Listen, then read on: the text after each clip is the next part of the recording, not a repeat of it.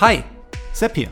Herzlich willkommen zu Vorpolitisch, dem Podcast rund um Gesellschaft, Philosophie und Sozialen. Hier bekommt ihr Shorts zu aktuellen Themen aus einem frischen Blickwinkel serviert.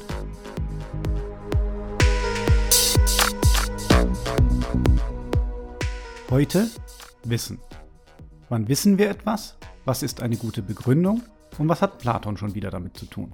Heute soll es um ein bisschen Philosophie gehen, die sich mit einem Begriff beschäftigt, den wir alle regelmäßig nutzen.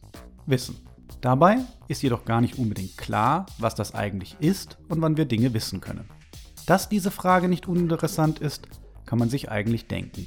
Schließlich weiß schon der Volksmund, dass Wissen Macht bedeutet.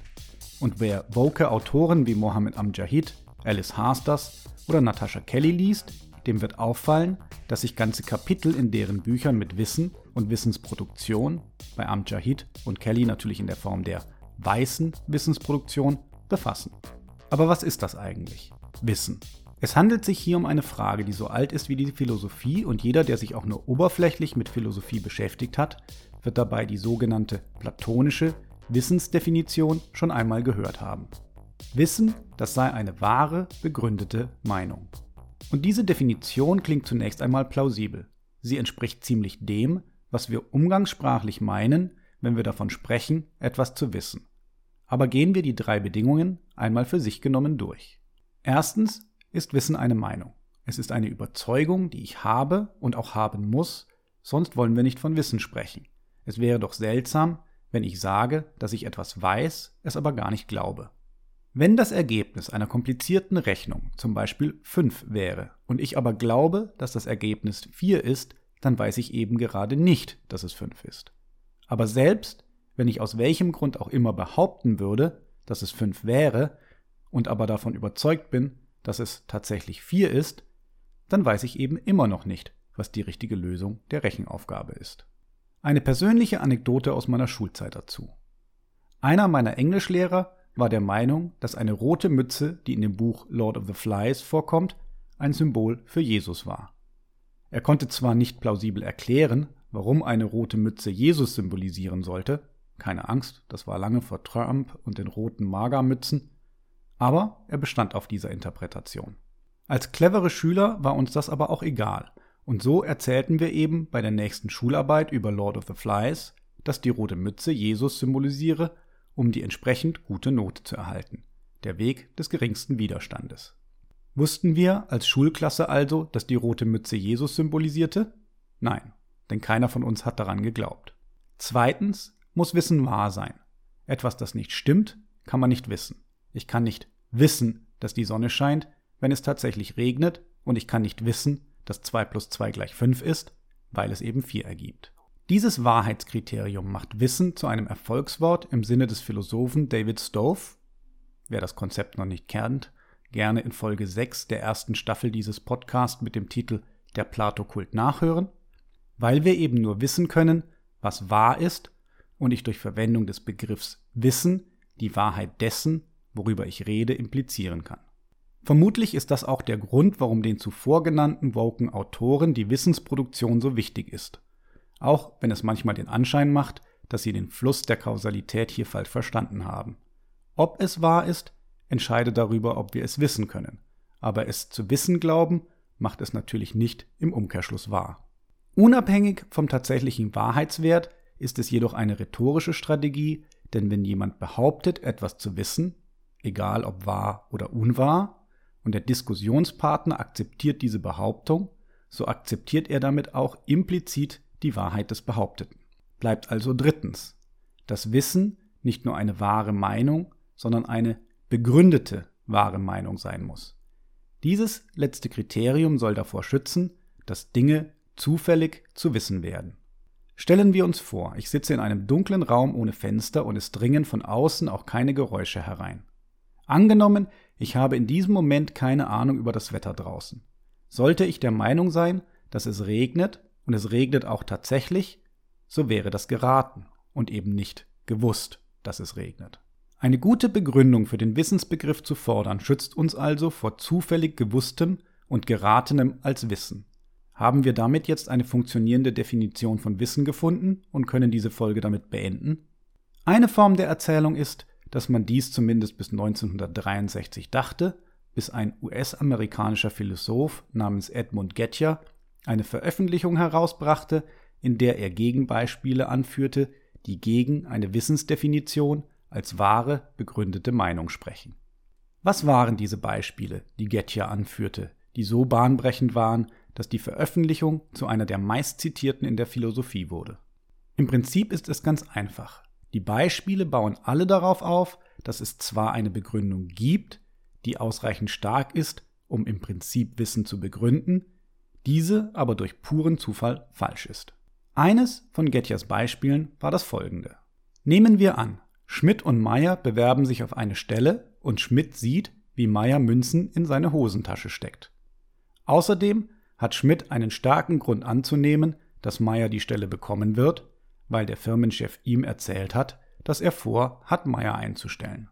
Sollte Meyer die Stelle bekommen, so können wir sagen, dass Schmidt weiß, dass die Person, welche die Stelle bekommt, Münzen in der Hosentasche hat. Wir erinnern uns daran, für beides hat Schmidt gute Begründungen. Er hat die Münzen beobachtet und vom Firmenchef dessen Absicht erfahren, die anschließend in die Tat umgesetzt wurde. Stellen wir uns aber nun vor, dass das Schicksal zuschlägt und Meyer aus welchem Grund auch immer seine Bewerbung zurückziehen muss, so dass Schmidt das Angebot bekommt nehmen wir darüber hinaus an, dass Schmidt, ohne es zu wissen, noch Münzen in der Hosentasche hat. So war seine Überzeugung, dass die Person, welche die Stelle bekommt, Münzen in der Hosentasche hat, korrekt. Es war also eine wahre Meinung und wenn sie zuvor als gut begründet galt, so sollte sie weiterhin als gut begründet gelten. Damit wäre es eine wahre, begründete Meinung und somit Wissen. Wollen wir aber wirklich noch von Wissen sprechen, nachdem der Zufall so zugeschlagen hat? Die Antwort hierauf lautet üblicherweise nein. Hat Gettier somit durch ein clever konstruiertes Beispiel Platon ein Schnippchen geschlagen und 2500 Jahre Philosophie mit einer Veröffentlichung hinfällig gemacht? Natürlich nicht. Auch wenn die Wissensdefinition als wahre begründete Meinung auf Platon zurückgeht, weil dieser sie zuerst schriftlich festgehalten hat, so wird sie zwar von Platon diskutiert, aber explizit verworfen. Auch gab es Beispiele und Argumente von der Art, wie Gettier sie veröffentlichte, auch schon vor langer Zeit, so zum Beispiel beim indischen Philosophen Dharmotara im 8. Jahrhundert. Noch ein Wort zur Ehrenrettung Gettiers. In seiner Veröffentlichung sprach Gettier nicht von der platonischen Definition von Wissen, sondern von Wissen als Justified True Belief, JTB, also als begründeter, wahrer Meinung. Und der Ansatz, wie er von Gettier diskutiert wird, ist mit Beispielen der Art Gettiers auch noch nicht komplett verworfen. Man kann auf die Gettier-Beispiele nämlich auf grundsätzlich drei verschiedene Arten antworten, in der Hoffnung, diese zu retten. Erstens kann man schauen, ob es eine vierte Bedingung gibt, die noch fehlt, welche die Beispiele obsolet machen würde. In der Literatur bekannt als JTP+. Zweitens kann man versuchen, eine Alternative zur Bedingung der Begründung als solcher zu finden und den Ansatz auf diese Art zu retten, auch wenn nicht klar ist, was diese Alternativ sein sollte. Und drittens kann man an JTB festhalten und die Beispiele Gettiers verwerfen, weil sie keine guten Begründungen enthalten würden, was bedeuten würde, dass an der Definition des Begriffs der Begründung weiterzuarbeiten wäre. Mir wäre nicht bekannt, dass einer dieser Ansätze bisher eine Form gefunden hätte, die allgemein akzeptiert wäre. Zu guter Letzt noch ein Kommentar meinerseits. Das Problem mit der Wissensdefinition scheint sich am Ende zumeist an der Bedingung der Begründung zu scheiden. Diese ist jedoch in der Epistemologie, also der philosophischen Disziplin der Erkenntnistheorie, ein eigener Forschungsgegenstand, von dem der Philosoph Hans Albert meinte, dass eine Letztbegründung unmöglich sei und die Suche danach unweigerlich ins Münchhausen-Trilemma führen müsse. Dies liegt daran, dass jede Begründung einerseits einer Begründung bedarf da man jederzeit wie ein Kind und warum fragen könnte? Einen Ausweg daraus sieht Albert nur auf drei möglichen Wegen, deswegen auch Trilemma. Entweder man fragt endlos lange weiter und kommt nie zu einem Ende, erhält also einen infiniten Regress. Damit ist aber eine Begründung nie vollständig. Oder man erhält irgendwann einen Zirkelschluss, bei dem die Conclusio die Prämisse beweisen soll, diese aber benötigt, um die Conclusio zu formulieren. Oder man bricht irgendwann ab und dogmatisiert die letzte Begründung als unbegründbar. Da in allen drei Fällen keine Letztbegründung möglich ist, könnte man also auch sagen, dass in diesem Falle Wissen als wahre begründete Meinung nicht existiert. In diesem Sinne hoffe ich, ein spannendes philosophisches Problem erläutert zu haben, auf das wir vielleicht irgendwann eine Antwort finden.